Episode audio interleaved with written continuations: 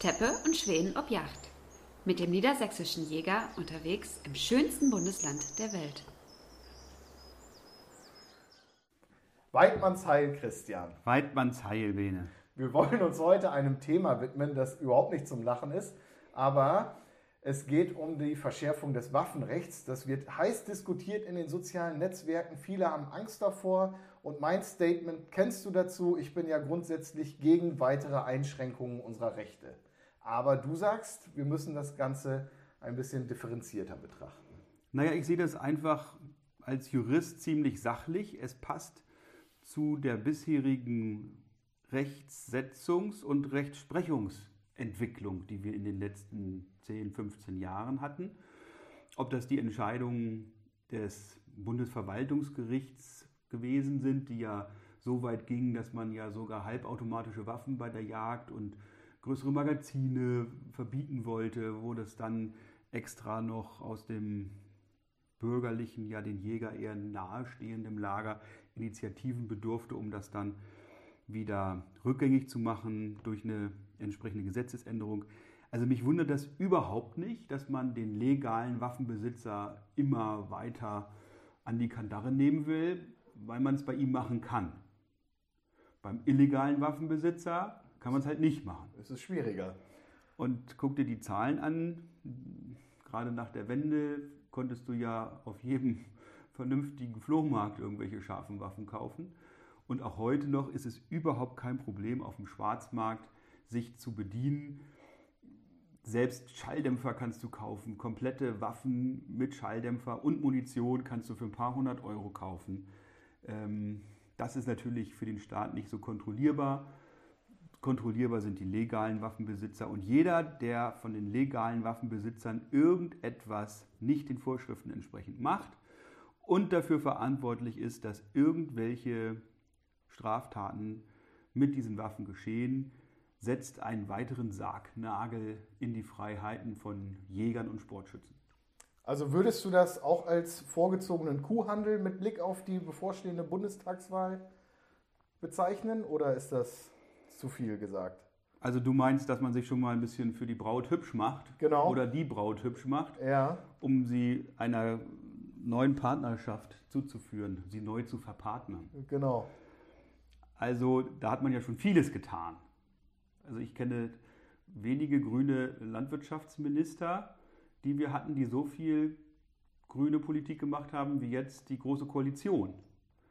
Also das muss man denen ja lassen. Die haben die Grünen ja regelrecht umarmt, sodass also gar keine grüne Opposition mehr stattfinden konnte, weil eben das, was an grüner Politik zu machen war, ob das nun die Umsetzung der FFH-Richtlinien gewesen ist in den Ländern, wo Land auf Land ab neue Naturschutzgebiete ausgewiesen worden sind, oder ob es um Düngeverordnung geht oder jetzt um die Wassergeschichten, um die Klimageschichten. Also so viel grüne Politik, wie wir in den letzten Jahren erlebt haben durch eine große Koalition, haben wir die Grünen selbst nie auf die Reihe gekriegt. Um das nochmal ganz kurz festzuhalten zwischendurch, wir betreiben hier keine, keinen Wahlkampf. Ja? Wir als Journalisten, die wir oder wie wir hier sitzen, ähm, sind da ähm, ja nicht meinungsfrei, aber wir wollen da keine Meinungen und Stimmungen aber erzeugen. Aber wir analysieren. Wir analysieren und ähm, wie gesagt, mir ist es nochmal wichtig zu betonen, dass ich ähm, weitere Einschränkungen, weil du hast es gerade auch sehr richtig gesagt, die legalen Waffenbesitzer sind nicht das Problem, sondern die ähm, illegalen Waffenbesitzer. Und ähm, deswegen verstehe ich es nicht, warum jetzt weiter auf den legalen Waffenbesitzer, die in aller Regel sehr gesetzestreue Bürger sind, da wieder drauf eingedroschen wird um ähm, da Aber es ist doch auch einfach. Es ist einfach, es weil sie sich nicht wehren. Es ist einfach, weil sie eine klar abzugrenzende Gruppe sind. Und es ist einfach, weil sie ja in der Regel politisch auch nicht dieses Spektrum bedienen, von wo aus diese Forderungen kommen. Aber nun ist es ja nicht ganz so gesund, sich als legaler Waffenbesitzer gegen irgendwelche Waffenrechtsverschärfungen zu wehren. Öffentlich. Wir wissen alle, was heutzutage passiert, wie man schnell in den Fokus geraten kann. Gerade jetzt mit der Einführung, du hast es eingangs schon erwähnt, mit der verfassungsrechtlichen Abfrage Nee, wie heißt das richtig? Verfassungs Verfassungsschutzabfrage. Abfrage. Naja, das ist noch ein Stück weiter. Du darfst schon deine Rechte geltend machen. Du darfst auch öffentlich sagen, dass du damit nicht einverstanden bist. Das, was der Verfassungsschutz macht, das ist ja, sind Straftaten gegen die Ordnung des Staates und auch solche Bestrebungen, die dahin gehen, dass eben jemand die freiheitlich-demokratische Grundordnung mit den Prinzipien, die wir haben, eben missachtet oder gar aus den Angeln heben will. Das soll verboten werden. Da soll eben auch großes Augenmerk darauf gelegt werden. Oder eben diese Reichsbürger oder jetzt diese neue Bewegung, die mit den Aluminiumfolienhüten. Ja. Ich weiß gar nicht genau, wie man die nennt. Brauchen wir gar nicht ansprechen. Also so Leute, wo man denkt, hm, irgendwie läuft das da nicht so ganz rund. Passt bei euch was nicht, ja. So, das ist klar, dass die vom Verfassungsschutz her dran sind, dass die keine Waffen bekommen. Die ganzen Rechts- und Linksradikalen und die, die es mal gewesen sind und sich davon nicht sauber distanziert haben, eben auch. Da haben wir hier im Büro gerade einen ganzen Schreibtisch voller Akten, wo es eben darum geht, dass der Verfassungsschutz Leute überprüft. Die sind sehr fleißig. Wo es aber auch sehr lange dauert, Leute zu überprüfen, die wirklich sich politisch noch nie irgendwie engagiert oder geäußert haben. Auch da dauert es manchmal Wochen und Monate, bis sie überhaupt einen Jagdschein mal bekommen. Das ist so von Waffen- und Jagdbehörde zu Waffen- und Jagdbehörde völlig unterschiedlich. Das sind Aber, dann so Altlasten und Jugendsünden, die denen jetzt nachhängen. Nein, auch, zum, auch einige, wo denen gar nichts äh, vorgeworfen wird, wo es einfach nur lange dauert, wo die Dinge okay. einfach nur liegen und nicht bearbeitet werden. Oder wo in der Organisation der jeweiligen Verwaltung vielleicht einer sagt, pff, wir haben jetzt Wichtigeres zu tun, als die Waffenbehörde personell aufzurüsten, dann machen die das weiterhin mit einer halben Stelle in so, einem, so einer Gemeinde und dann dauert das eben ewig, bis das mal alles so weit bearbeitet ist. Denn der Aufwand in den Kommunalbehörden wird ja viel größer. Ob das jetzt eben durch die Verfassungsschutzabfragen ist oder das, was jetzt das Bundeskabinett auf den Weg gebracht hat, eben auch noch die Abstimmung mit den Gesundheitsämtern, aber auch mit Bundespolizei und Zoll, das ist ja noch ein weiterer Schritt. Und man muss ja eins sagen, die Leute werden immer älter, auch Waffenbesitzer werden immer älter. Und irgendwann ist es nicht der Staat, sondern sind es die Angehörigen, die sagen, hm, Mutti oder Vati, ist es denn so gut, dass du noch Auto fährst? Genau, ja. So, aber erst im zweiten Schritt denken die Leute daran, ups, da ist ja auch noch ein voller Waffenschrank. Ja. Oder wenn jemand Alzheimer hat und vergisst, wo er seine Waffe hingelegt hat. Ob, ja, das ist natürlich eine berechtigte Frage. Und da geht es jetzt ja auch konkret drum, bei der neuen Waffenrechtsänderung, Verschärfung, je nachdem, wie man es auslegen möchte, ähm, dass die Gesundheitszustände der Waffenbesitzer abgefragt ja. bzw. beurteilt werden. Also das Gesetz differenziert ja zwischen Zuverlässigkeit und Eignung. Die Zuverlässigkeit ist also die Zukunftsprognose wird sich der oder diejenige künftig an die Gesetze halten und dafür sorgen, dass mit Waffen und Munition ordnungsgemäß sachgerecht umgegangen wird. Und bei der Eignung ist es so, ist derjenige in der Lage, nicht mhm. auf sein Handeln wird in einer Prognose abgestellt, sondern auf seine Persönlichkeit, auf seinen Zustand. Da geht es um den körperlichen wie geistigen, wie den geistigen Zustand. Ja. So, und ist, du, du, merkst es jetzt nicht, das sind ja so schleichende Prozesse, auch psychische Erkrankungen. Oder auch Alkoholismus jetzt in Corona-Zeiten. Die Leute sitzen zu Hause und. Witzig, dass du da gerade auf mein alkoholfreies Bier guckst, während du das sagst. Ähm, ja, auch Alkoholismus ist ein Thema. Ich hatte hier schon einen Förster vor mir sitzen.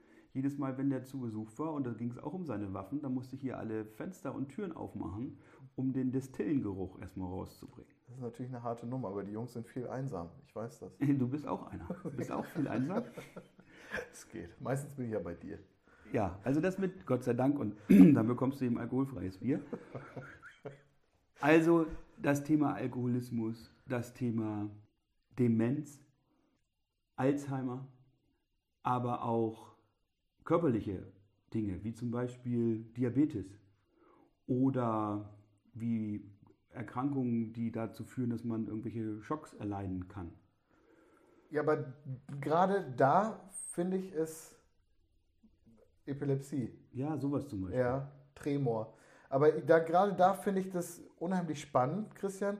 Wir sagen jetzt, ein Jäger, der eventuell eine schlimme Form der Epilepsie hat oder der, wie du vorhin schon sagtest, der vielleicht 86 Jahre alt ist und äh, nicht mehr reaktionsschnell ist und eigentlich kein Auto führen darf, der muss sich ja nicht jeden, jedes Jahr beim Amt vorstellen oder alle drei Jahre, wie es beim Jagdschein ist. Und da wird nicht geguckt, ob er noch in der Lage ist, dieses Fahrzeug zu führen, aber er darf jetzt nicht mehr zur Jagd gehen. Welches Hobby wird ihm denn als nächstes verboten?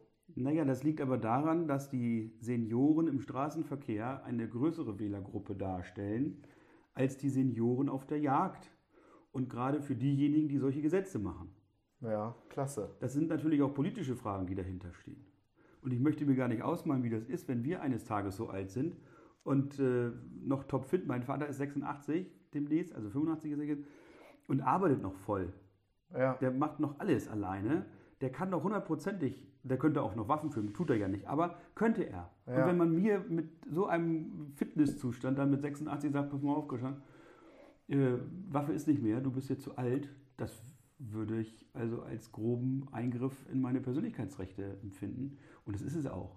Ja, sehe ich ganz genau. Nun ist aber die Systematik im Waffenrecht in Deutschland ja so, dass es grundsätzlich verboten ist und man eben diese Möglichkeiten des strengen Waffenrechts deshalb hat, weil es immer ein Verbot mit Erlaubnisvorbehalt ist. Also nur wenn eben die Erlaubnis durch den Staat erteilt wird, aufgrund von Eignung und auch ähm, Zuverlässigkeit, dass dann der Waffenbesitz überhaupt nur zulässig ist. Ja, und da bin ich wieder an dem Punkt, wie oder welches Recht nimmt sich dann, natürlich mit einer entsprechenden Gesetzesänderung hat die Behörde dann das Recht, die Zuverlässigkeit in Frage zu stellen, aber es gibt ja nun auch ältere Jäger unter uns und ältere Jägerinnen, die wissen ganz genau, okay, ich bin nicht mehr so fit, um bei einer Treibjagd oder Drückjagd mitzulaufen und hochflüchtiges Wild weitgerecht erlegen zu können. Die sagen dann, ich gehe nur noch auf den Ansitz, warte, bis der Bock auf 30 Meter vor mir steht, um dann einen absolut tödlichen Schuss abzugeben. Und der soll jetzt nicht mehr zur Jagd gehen dürfen. Naja, die Behörden sind diejenigen, die das am Ende entscheiden und deren Entscheidungen werden von den Gerichten überprüft. Ich versuche in meiner anwaltlichen Praxis jede, jedes Verfahren außerhalb einer Gerichtsverhandlung zu beenden und versuche das mit Gutachten und mit vielen guten Gesprächen und mit Fachleuten und mit Stellungnahmen etc. mit den Behörden zu hinzubekommen. Denn die Verwaltungsrechtsprechungstendenz ist immer eindeutig. Sie geht sehr, sehr häufig zu Lasten des legalen Waffenbesitzers. Und da ist eben das Bundesverwaltungsgericht vorangeschritten mit seiner waffenfeindlichen ähm, Rechtsprechung und die wird so fortgeführt bis auf die untersten Ebenen. Und deshalb sollte man versuchen, eben das mit den Behörden hinzubekommen und eben mit den Behörden eben auch proaktiv daran zu gehen, wenn die sagen, oh, wir haben hier Zweifel an ihrer Eignung aufgrund ihres Gesundheitszustandes, dass man dann, bevor eine Anhörung kommt, schon zu einem Arzt geht, sich durchchecken lässt und sagt, hier, Freunde, ich habe ein ärztliches Gutachten von einem Facharzt, beispielsweise von einem Facharzt für Psychiatrie, wenn es um die geistige Fähigkeit geht beispielsweise aber auch von einem Verkehrsmediziner oder Arbeitsmediziner, der sagt, pff, der Schwen ist noch topfit mit Mitte 30. Der ja? zufällig Mitjäger auch ist, der Arzt. Naja, wir wollen ja keine Gefälligkeitsgutachten. Darum geht es ja nicht. Es müssen schon vernünftige Gutachten sein und die kann man dann schon proaktiv der Behörde zeigen. Jetzt werden viele sagen, oh, wie kann man das alles fordern von mir? Vorauseilender Gehorsam. Vorauseilender Gehorsam. Rechtlich ist es auch macht es auch wirklich keinen Spaß, ja? ja? Aber da ist ja dann auch so die Frage, versteht man das Ganze als Rechtsstaat oder als Opportunitätsstaat? Was will ich denn? Will ich mein Recht oder will ich meinen Jagdschein? Ja. Und es geht ja darum, dass die Leute ihren Jagdschein behalten. Und dann muss man eben aus meiner Sicht andere Wege gehen als zum Verwaltungsgericht. Und wenn man dann eben proaktiv dafür sorgt, dass man aber auch fit bleibt. Du hast ja eben als Mensch auch die Möglichkeit, dich fit zu halten, auch körperlich. Und sind wir doch mal ehrlich, Jagd ist doch eine körperlich anstrengende Sache. Teilweise ja. Und die Frage ist doch, kannst du als jemand, der es nicht mehr hinbekommt, an einer Treibjagd teilzunehmen, sicher davon ausgehen, dass du deine Waffe noch absolut gerade hältst? Ja, finde ich schon, absolut. Das ist genau das Beispiel, was ich meine, dass du ähm, vielleicht auch auf einer Entenjacht, Taubenjacht, äh, Schwarzkitteljacht, vollkommen egal. Wild, was auf den Läufen ist, was sich schnell anwechselt, wo schnell Entscheidungen getroffen werden müssen, ähm, dass du das ab einem gewissen Alter nicht mehr so gut kannst, vielleicht wie ein Anfang 20er. Das ist ja, das ist einfach so. Aber der ist doch deswegen kein unzuverlässiger oder ein ungeeigneter Jäger. Ich setze das gerade in Anführungsstrichen für alle, die uns nicht zugucken.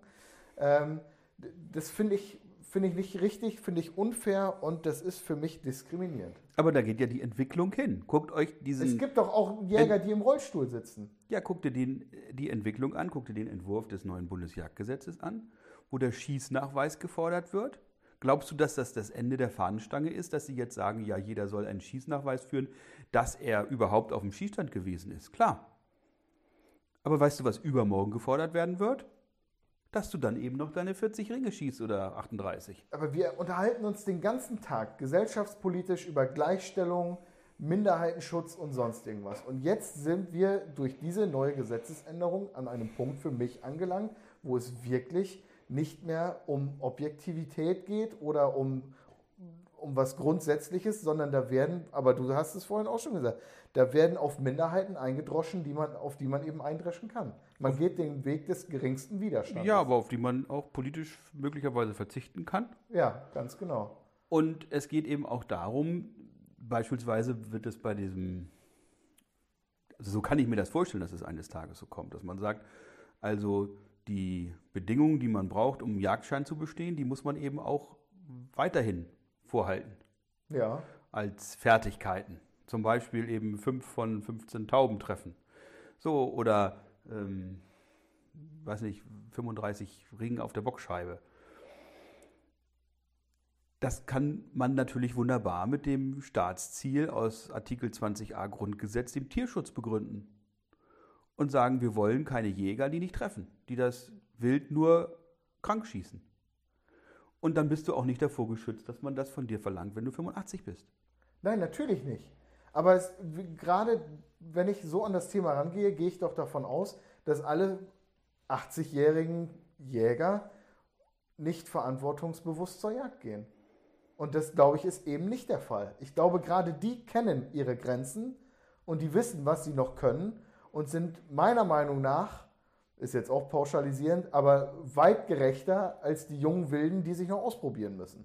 Das glaube ich auch, aber sie können sich in diesem Fall ja kaum noch wehren. Diese Gesetze werden ja nicht von Jägern gemacht. Du hast kein Herz für alte Menschen, merke ich. Doch gerade. Ich will dazu aufrufen, dass man sich darauf vorbereitet, dass genauso eine Gesetzgebung kommen kann. Und das heißt, wir Jäger müssen uns fit halten. Wir Jäger müssen dafür sorgen, dass wir schießen können, dass wir auch im Alter noch treffen können. Mein, mein Yachtprüfer Anton Köhler, Vizepräsident des Deutschen Yachtverbandes, hat bis weit über 90 jede Woche Tontauben geschossen. Ja. Und auf jeder Drückjagd konnte der seine Sauen treffen und schießen. Und da muss man sich auch körperlich fit halten. Das ist im Grunde genommen das, was wir ja von, den, von der älteren Generation fordern, dass sie eben fit bleibt, dass sie Sport macht. Meine Eltern machen jeden Tag Sport, bewegen sich, um am Leben noch teilnehmen zu können. Und wenn du Jäger bist und jeden Tag unterwegs bist, dann musst du eben auch noch übermorgen die Waffe halten. Vielleicht sollten wir auch mal darüber nachdenken, komplette Kurse für Ältere anzubieten, dass man auch sich fit hält. Also die hatten zum Beispiel so eine Gruppe, die hat sich jeden Mittwochvormittag oder sowas getroffen, Rentner schießen. Also dann sind okay. die Rentner jede Woche auf den Schießstand gegangen, haben sie da getroffen und haben zusammen geübt und haben Tontauben geschossen. Ja. Oder dass man eben sich sonst fit hält. Es ist ja auch wichtig, dass du als Jäger fit bleibst, dass du dich bewegen kannst, dass du auf den Hochsitz kommst. Nicht, dass du vom Hochsitz runterfällst und nachher noch vielleicht Querschnitt gelähmt bist oder wie mein ehemaliger Jagdnachbar dann runterfällst und da ja elendig verreckst, weil du auch gar nicht mehr ans Handy kommst oder da keinen Empfang hast oder sonst irgendwas. Das ist ja auch alles gefährlich. Also ich glaube, wenn man älterer Jäger ist, sollte man sich ganz besonders fit halten, um diesen künftigen Herausforderungen, die noch nicht Gesetzeslage sind, aber die ich einfach befürchte, begegnen zu können. Nun kann man darauf so wie du mit Empörung reagieren oder man kann proaktiv sich darauf einstellen, dass sowas übermorgen kommt. Ja, aber hilft mir das denn weiter? Dich vorzubereiten hilft dir weiter. Dagegen zu wettern, Das hilft mir jetzt recht. das, das hilft dir vielleicht persönlich weiter, weil du deinen Frust damit einmal losgeworden bist. Aber in deiner Situation hilft es dir nicht. Das ist das, was ich vorhin gesagt habe. Was willst du behalten? Recht oder deinen ja, Jagdschein? Das ist ja richtig, ja, ja. Okay, dann gehen wir mal jetzt weg von den körperlichen Schwierigkeiten oder Herausforderungen, wie man ja heute sagt, ähm, zu den psychischen. Wir haben jetzt in den letzten anderthalb, fast zwei Jahren die Situation gehabt, dass es für alle wirklich herausfordernd war oder für viele herausfordernd war. Eine Situation, mit der keiner gerechnet hat. Ich bin Jäger und werde depressiv. Ich gehe zum Psychiater und sage, ähm, hören Sie mal, ich habe äh, manchmal, wenn ich für mich bin, komische Gedanken. Und ähm, was mache ich da? Geht jetzt der Psychiater dann gleich zur, wenn er darüber in Kenntnis ist, dass ähm, er einen legalen Waffenbesitzer vor sich hat, egal ob Sportschütze oder Jäger, und sagt dem, äh, sagt der Waffenbehörde, hören, hören Sie mal, der Typ, der ist depressiv, der muss die Waffen weghaben? Nein, das darf er nicht. Das Problem habe ich als Anwalt auch in vielen Fällen, wenn ich sehe, hier sind psychisch kranke Mandanten, die einen Jagdschein haben und Waffen und suizidale Gedanken hegen. Ich darf ja nicht bei der Waffenbehörde anrufen und sagen, hört mal zu, da sitzt einer mit einem Schrank voller Waffen, der überlegt, sich oder seine Familie oder wen auch immer totzuschießen. Ähm, und so ist das beim Psychiater auch. Aber wenn das Gesundheitsamt davon Kenntnis erlangt, beispielsweise durch eine Meldung aufgrund häuslicher Gewalt oder durch eine Fremd- oder Eigengefährdung nach dem psychisch Krankengesetz oder so etwas, oder wenn es um Anregungen von Betreuung geht, darüber bekommen die auch als Gesundheitsämter Kenntnis, dann ist also diese Verschwiegenheitspflicht der Gesundheitsämter anderen Behörden gegenüber aufgehoben. Dann können sie tätig werden. Das ist also nicht so, ich sag mal, in Anführungszeichen schlimm oder weitreichend, wie du das schilderst, wo jetzt der Hausarzt oder der Psychiater dann verpflichtet wird, sowas schon zu melden.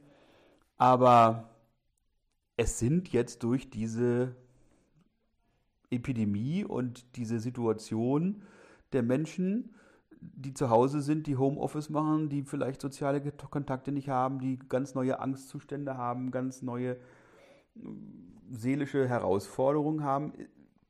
Ist das Thema Waffen schon ein gefährliches? Also ich möchte noch mal ganz kurz sagen, also Depression ist ja eigentlich nichts, wofür man sich schämen muss. Das ist eine Krankheit, die man behandeln kann und auch behandeln sollte. Und ähm, ich finde es ganz wichtig, ich habe äh, einige Bekannte, die an Depressionen leiden. Falls jetzt jemand auch diese Folge hört, der das Gefühl hat, depressiv zu sein, dem es nicht gut geht, ähm, sprecht mit Profis darüber.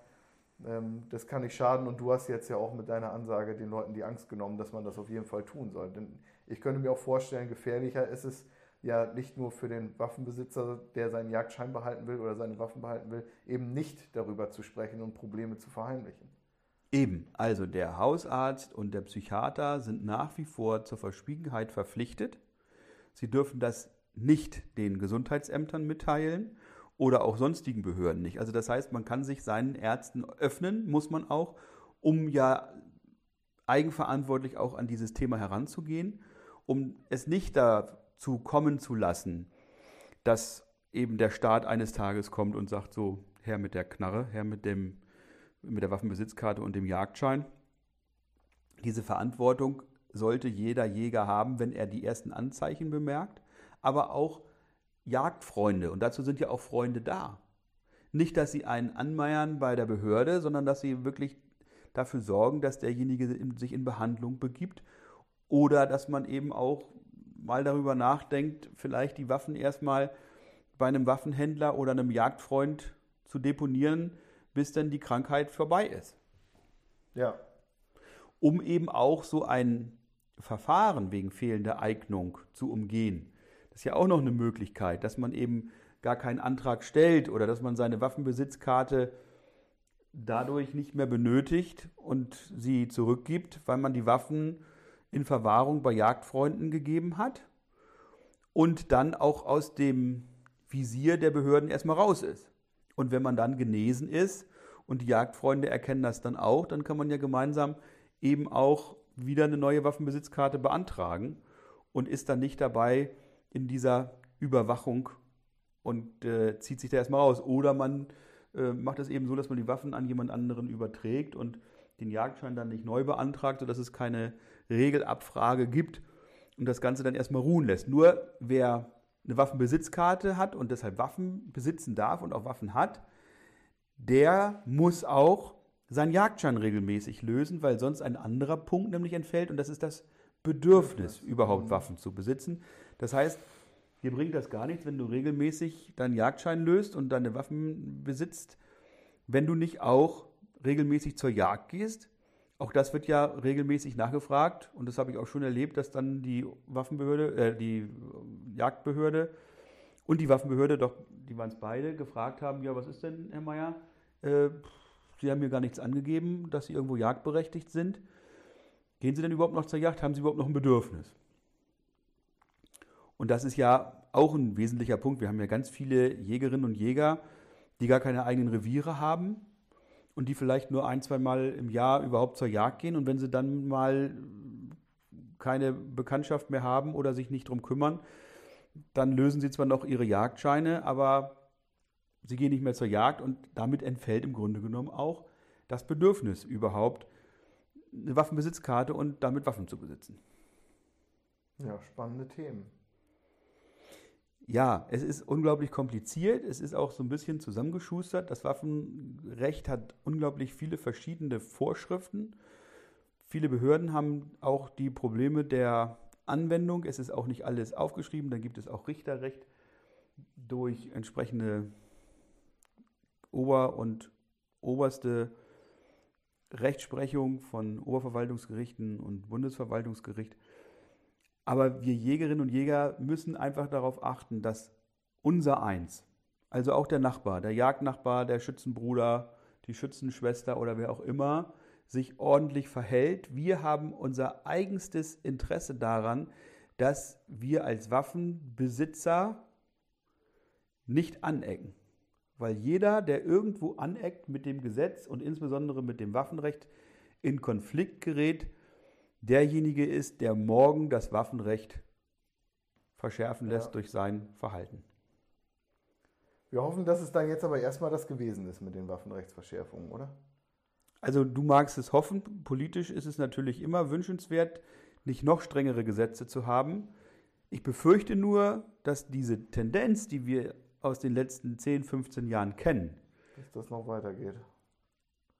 Dass das noch weitergeht. Gut, abschließend dürfen wir sagen, seid nicht traurig. Irgendwie geht es immer weiter. Vor allen Dingen, wenn ihr die richtigen Leute um euch herum versammelt habt. Ja, und wenn man gegenseitig aufeinander Acht gibt. Genau. Und wenn man nicht so im Krisenfall, wenn es einem wirklich Schiete geht, wegguckt und über ihn redet, sondern wenn man dann wirklich mal mit einer Flasche alkoholfreiem Bier oder auch mit Alkohol rübergeht und fragt, Mensch, was ist denn mit dir? Kann ich mal mit dir ja. schnacken? Lass uns mal darüber reden. Und sich gerade mehr um solche Leute kümmert als weniger, sie nicht ausgrenzt, sondern mit ihnen redet, gemeinsam Lösungen findet. Und wir hatten das in einer unserer letzten Folgen. Die Hegeringleiter sind Top-Ansprechpartner auch für solche ja. Fragen, aber auch der Jagdfreund, der ähm, eben zu greifen ist. Oder wenn ihr irgendwo in der Nachbarschaft keinen habt, keinen findet, ruft uns an. Vielleicht kennen wir jemanden, der euch da behilflich sein kann.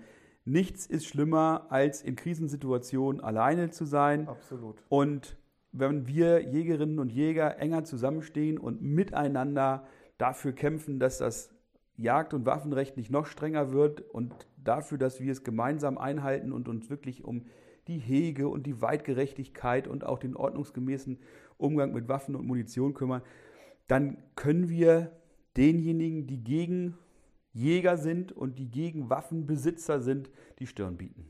Sehr gut. Das war fast das Wort zum Sonntag. Den haben wir heute nicht. Aber ich fand es hochinteressant, wieder mit dir darüber zu sprechen. Wir hatten ja, wie gesagt, im Vorfeld schon ein bisschen heiß debattiert.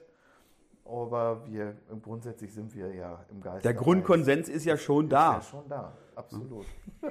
Und du wolltest mir gleich auch noch was erzählen. Oder? Zum Thema Konsens oder zum Thema alkoholfreies Bier? Alkoholfreies Bier. Das klären wir später. Wir hoffen, es hat euch gefallen. Folgt uns, liked uns. Wir freuen uns sehr darüber.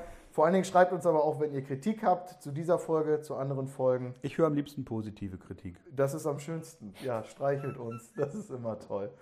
Vielen also, Dank fürs Zuhören. Horrido. Joho.